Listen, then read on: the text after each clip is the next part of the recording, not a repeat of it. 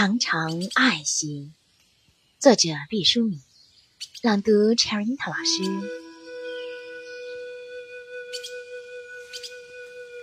十几一岁遗落在秋天原野上的麦芒时，我们心中会涌起一种情感。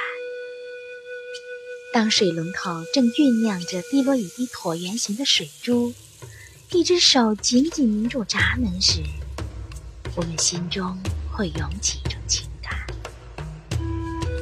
当凝望饱蓝的天空，因为浓雾而浑浑噩噩时，我们心中会涌起一种情感。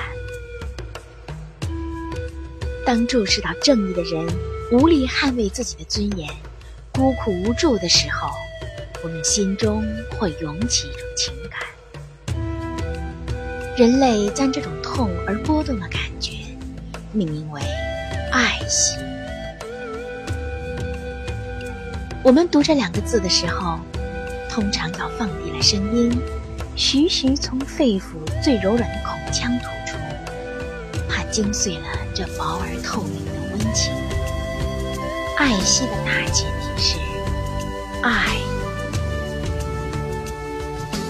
爱是人类一种最珍贵的体验，它发源于深刻的本能和绵绵的眷恋。爱先于任何其他情感，轻轻沁入婴儿小而灵敏的心灵。爱那给予生命的母亲，爱那清晨的空气和滑润的乳汁，爱温暖的太阳和柔和的父爱，爱飞舞的光影。和若隐若现的爱惜的土壤是喜欢。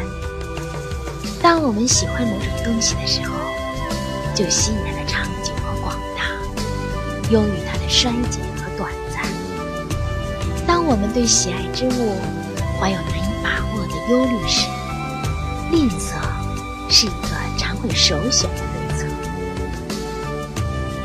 我们会节省珍贵的资源，我们会珍爱不可重复的时光，我们会制造机会以及重享愉悦，我们会细水长流，反复咀嚼快乐。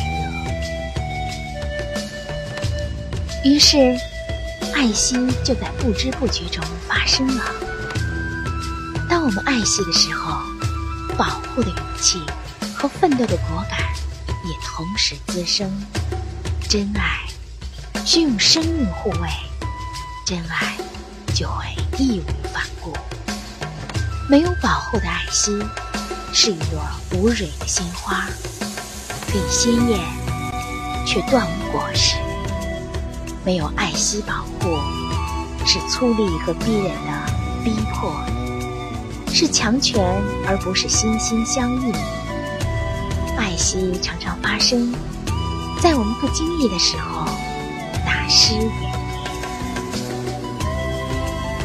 爱惜好比一只竹篮，随着人类的进步，它越变越大了，盛着人的自身，盛着绿色，盛着地球上所有的物种，盛着天空和海洋。我们的微信公众号是“樱桃乐活英语”，等你来挑战哟。